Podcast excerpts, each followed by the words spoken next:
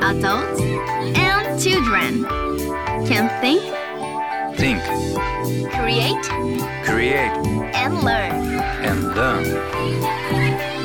Little Sunshine Club.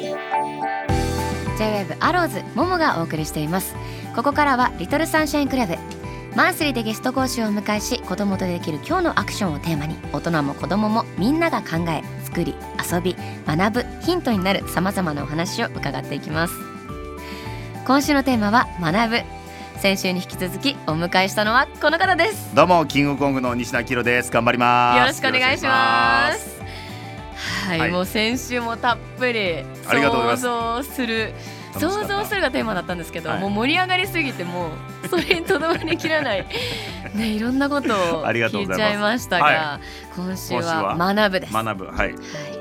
西野さん先月、はい。本を出版されました、嬉しい。夢と金。下世話なタイトルでしょ。いやいいタイトルですよね。もう本当にシンプル。はいありがとうございます。いやー夢とかね、はい。あの前書きなんかこの最初に書いてあやつ、私も読んだんあですけど。本当ですか？ありがとうございます。みんながそそられるだろうなっていう。嬉しい。どっちかじゃないよはいはいはいはい。夢か金じゃないよっていう。う、はいはいはい。んいやーなんか西野さんたくさんね本も出版されてますけども、今回この本をうん。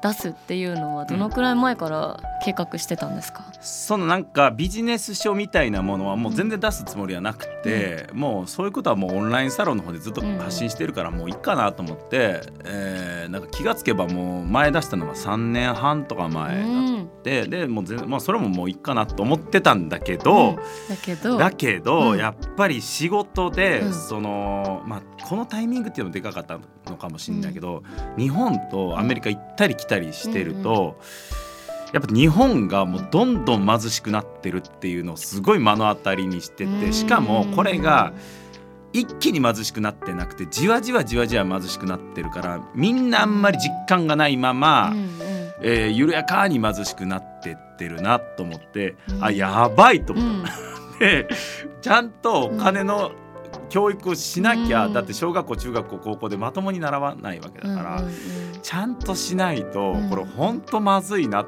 ていうのが、えーなんか去年の末ぐらいに思って、でちょうど、えーそれだけだと自分が書く理由にならないなと思って、まあ、実際自分はそのエンタメ作る時に予算っていうのは絶対必要だから、だからそこを絡めたらちょっとなんか、まあ体温上げてうん。書けるかなと思って「その夢と金」っていうタイトルで。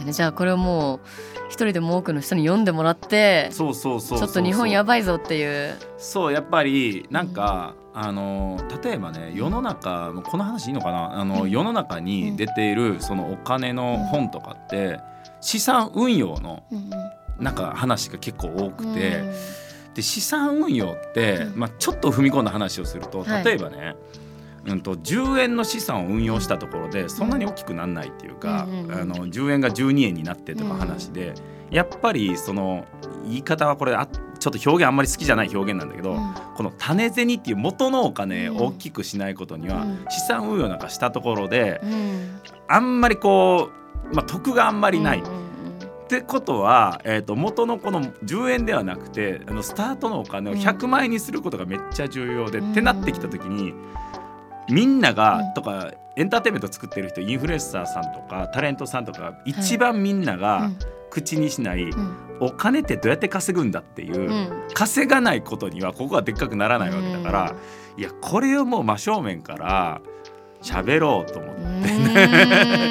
結構まあ風当たりきつくなるのかなとかうん。思いながらもでもそこをなんかもう逃げちゃダメじゃないですか、うん。そこって。なのでお金ってどうやって稼ぐんだっけっていうことをなんか、もう最初から最後まで書いてるっていう。いやーでももう大ヒットですよねこれ。いやこれはもうありがたいことにですよ。もいうや皆さんがうん。一気になんか広めてくれたっていう感じですね。どこで見ても1位1位1いや位みたいな本当にありがたい。なってますけど。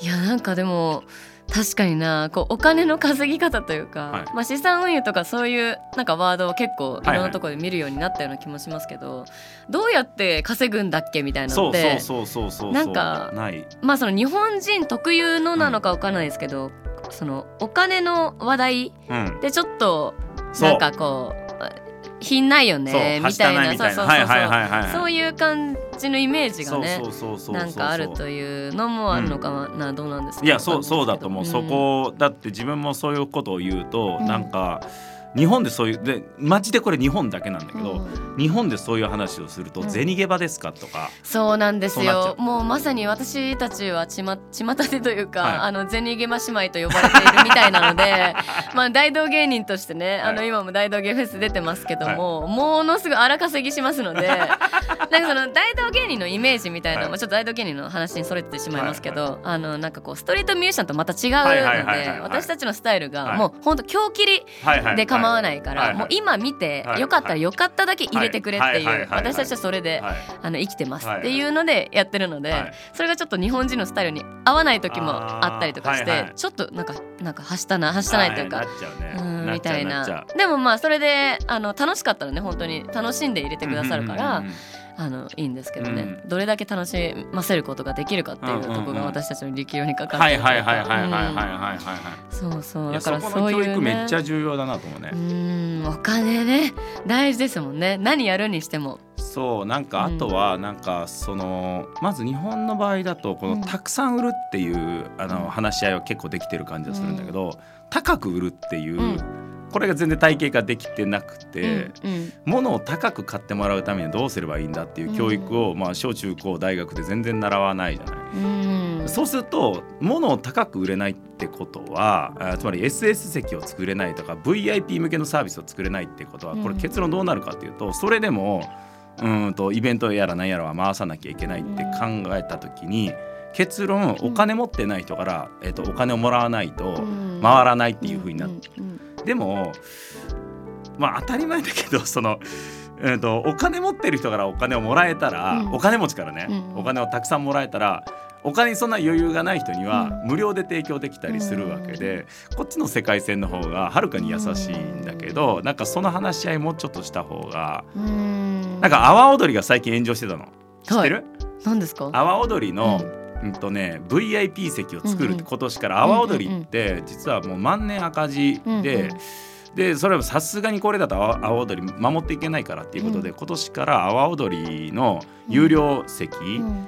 まあ、これまで最高が6,000円だったんだけど、うん。えー、とそれを1万5,000円にするって言ったら、むっちゃ炎上しちゃって高すぎるっていう。でそっか。もこれね阿波踊りですよ。そのもうそんなもん世界的に見て素晴らしい文化だし、それめちゃくちゃいい席で見れるんだったらばそれは海外の人でも別に10万円でも出すし、でその人に10万円出してもらったら、それ以外の席は安くできるし、あとはそこで働いてるスタッフさんとかにお給料もちょっと上乗せできるし、こっちの方がはるかにやあの優しいんだけどその教育がなされてないから。うん。そっかでもそれこそその歴史のあるものとか、まあイベントもそうですけど、とかのなんかルールをそうやって変えるっていうのが一番難しそうですね。そう。でもやっぱりこれは、えっ、とお客さんのリテラシーを上げないことには、あの炎上してしまうので、な要は主あの主催者が勝手に上げても、うん。ダメだって言われてしまうんで、だから本当に小学校中学校ぐらいからちゃんとこの勉強をしていかないと手詰まりになるなと思って。いや西野さんまああのイベントでもね、学校あ学校やっはいはい。やってましたけど、本当に西野さんが先生だったらばどんなに楽しいだろうって思いますよね。多分今これ聞いている皆さんも同じことを思ってると思いますけど、はねえ西野さんが先生だったらなって西野さんが校長でとか。でも大事だね学びはね、ううんん。学びをしないともうなもう本当にやばいなと思った。うん。こんなにその国のこと考えることってぶっちゃけそこまでないんじゃないですか僕らみたいな生き物は、うん本当にやばいんだなと思ったので、うんなんかここを上げないと。すごいな。そのなんか学校とか作らないんですか？え学校は一つ作ってるんですよ。ラオスっていう国に、はい。そう学校作ってるんですよ意外と。意外とっていうかもうすでに作って学校たは作ってるんですよ。その小学校作ってるんですよ意外と。すごいよ。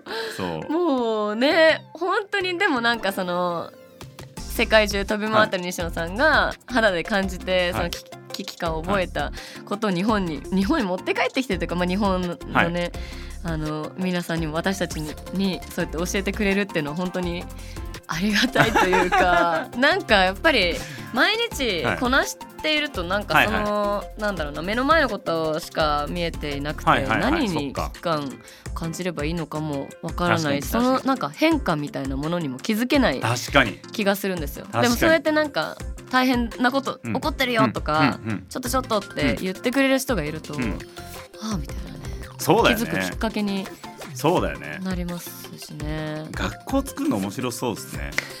確かに。でも面白い学校がいいっすね、うん。せっかくだったうらね、ん、なんかもう間違いなくそうで、えっ、と学校ってなんか、うん。一般的にはよなんか、は授業中なんか耐えるみたいな話になってきてるじゃん。うんうんうんであれってえっ、とまあ効率悪いなと思ってて、その例えばじゃあももちゃんが好きなアーティストの、うーんと好きな曲の歌詞とかって、うん。うん。別にもう覚えようとせずとも、もう覚えるちゃうじゃない。もうはい。好きだから楽しいからさ。っていうことを考えるとそのうん。教育学習から楽しいを切り離しすぎてるな。要はうん。楽しい時に一番僕たちは吸収率が上がるわけで。うんって考えるとその教室の作りとか、え照明も蛍光灯になっちゃってるしうん。であそこからちゃんとやりたいですよね。だからだから自分が学校イベントやる時とかはもう空間からうん。もうバキバキ作るみたいな。楽しそう。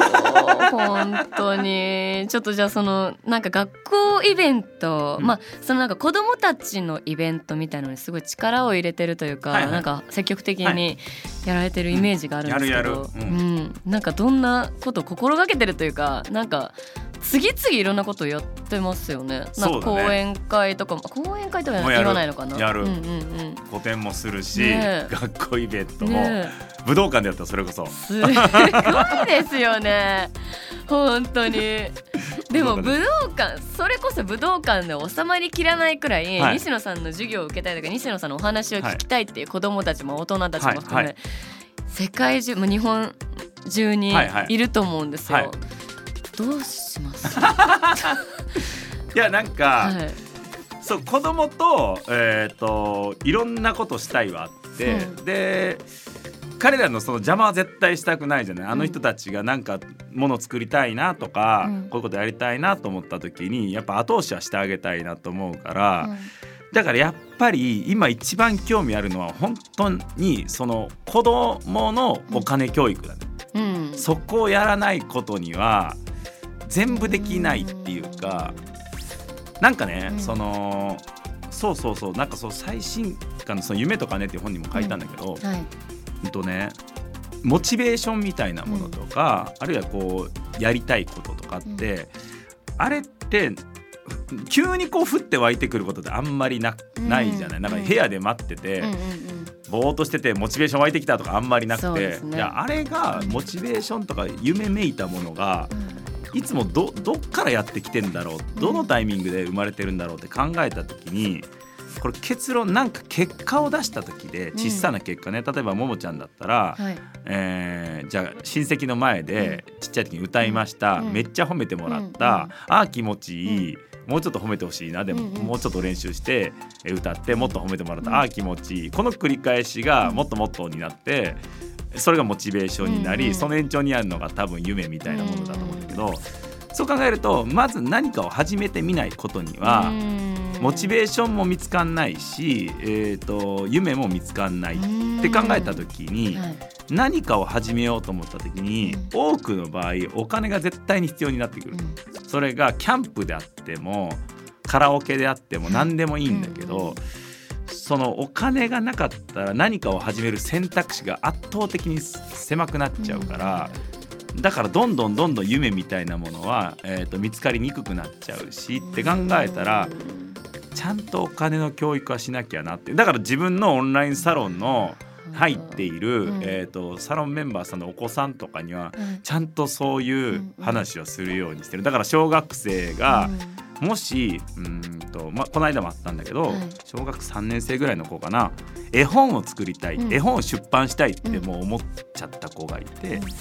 じゃあそれにはこれぐらいのお金が必要だから、そのお金自費出版するにしてもこれぐらいのお金が必要だからそのお金の作り方っていうのは今クラウドファンディングっていうのがあってねうん。っていうところからちゃんと説明してって彼らのこの、まあ、夢の後押しをするんだけど。そういうことはなんかちょっとやっていきたいね。まあ自分も自分でやらなきゃいけないことがあるから全部そっちに時間は割けないんだけど、うんそこはやろうかなっていうかまあ今やってることはもうちょっとやっていこうかなと思うね。すごいな。あでも確かにお金のことってちゃんとその学生時代に学校で学んだかな学んだっけなっていう。難しいよね。学うん。校でも先生も別にこう、なんだろうな。うーん商売をしてるわけじゃないから、なかなか子どもたちに説得力を持ってすごい先生は別に全何も悪くないけど、せ説得力を持ってこれはこうだよってなかなか言えないじゃない。なんか、何か本に書いてあるものをもう何かこうこうらしいよって言うしかないなと思って、そこに説得力がなかったら多分子供は話聞かないなと思っててうん。だからそういう人を呼んでくるしかないよね。なんか学校が。う。んそっかじゃあ全国の学校に西野さんを呼んだらいいってこと 呼んだらいいってことですよね。今これを聞いているあの先生たちもね多分たくさんいらっしゃると思うので日曜の朝なんで。はい。はい、じゃあもう西野さんを呼んでいただいて。いやーでも本当にねなんか同じ時間帯に何人かこう講演会してるんじゃないかってくらい 本当全国めいろんなとこでね講演め会やれてるじゃないですか。すごい。ですでね。やんないと、うん。本当にあのー伝わんないんだよ。うん。なんか実際会って喋んないと、本当に伝わんないんだっていう。うん。直接会って話すっていうことって本当に大事それやんないと伝わんないと思った。いやーじゃあなんかこうなんだろうな西野小西野さんみたいな なんか西野さんのなんかこうお弟子さんみたいな小西野さんたちがねできたやってくれたららいいです楽だねよね。確かに確かに確かにそうだね。すごいなあまあでもこんななんだろうなこんな人間が 同じ時代に生きてるってすごいって。ももちゃんって勉強すんの何か？そのなんかよし勉強しようっていう時間ってあったはい、りするの？い。やよし勉強しようっていう時間まあそれこそそのなんだろう机に向かって、はい。あの鉛筆持って勉強みたいな勉強っていうので言うと、あの今年の2月に免許取得して人生で一番勉強しましたそのあの筆記の 筆記の勉強、へー。はい。でも難しかったです。私文字読めないんで 大変でした。文字読めないですか？文字全然読めないんですよ。これちょっとラジオを担当しておいて言うのもなんなんですけど、じゃあもうこれギリギリなんですねもうこれギ文字。リギリなんですよ、本当に。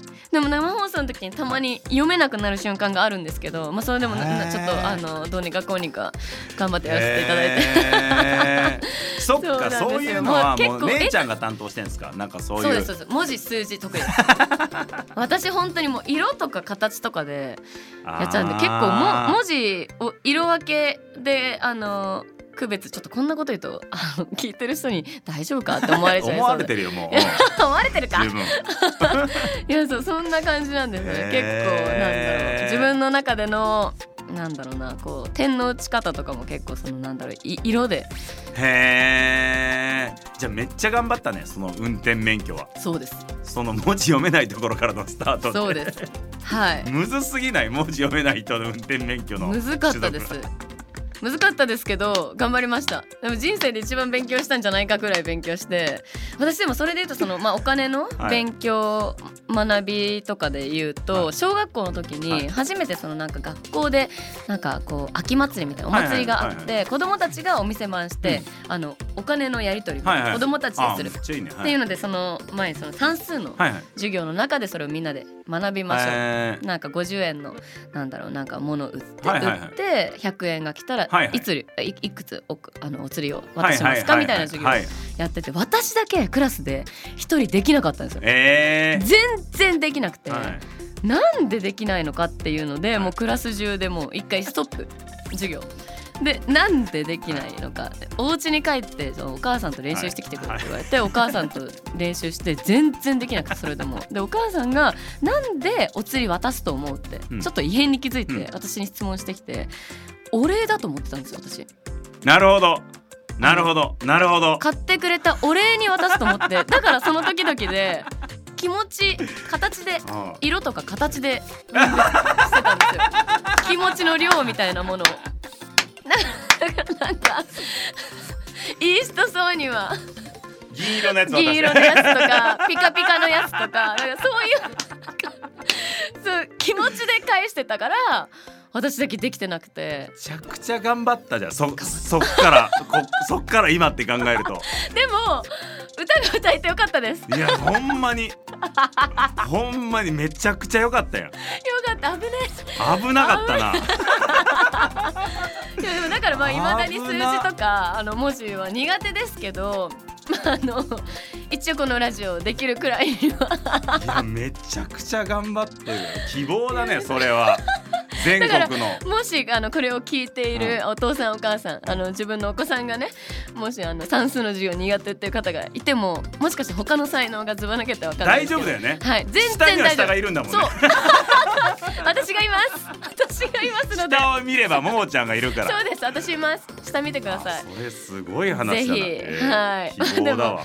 まあいろんなね、はい。あの学びがありますよ。私も大人になってからもはい。いろんな知らないことありますから、偉い。偉い 希望だなそれは。いやいやいやまあそんなこんなでねまあいろいろとまあお金の話中心に、はい。まあこの学びの会お話を伺いましたけども、まあなんかこうなんですかね家庭お家の中で、はい。まあ家族で、うん。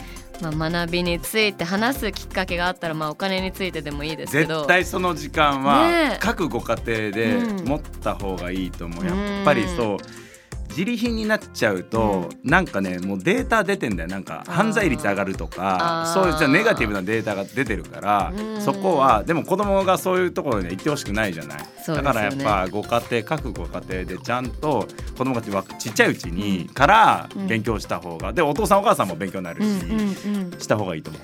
そうですね。子供の話を聞くと実はそれお礼だと思ってたりするかもしれないから ぜひお子さんとね改めてお話ししてお金についてね、はい。一緒に学んでいけたらいいな。はい。はい。ありがとうございました。ありがとうございます。リトルサンシャインクラブ今週は学ぶをテーマに西野昭弘さんにお話を伺いました。ありがとうございました。ありがとうございました。来週のテーマは作る。引き続き西野昭弘さんにお話を伺います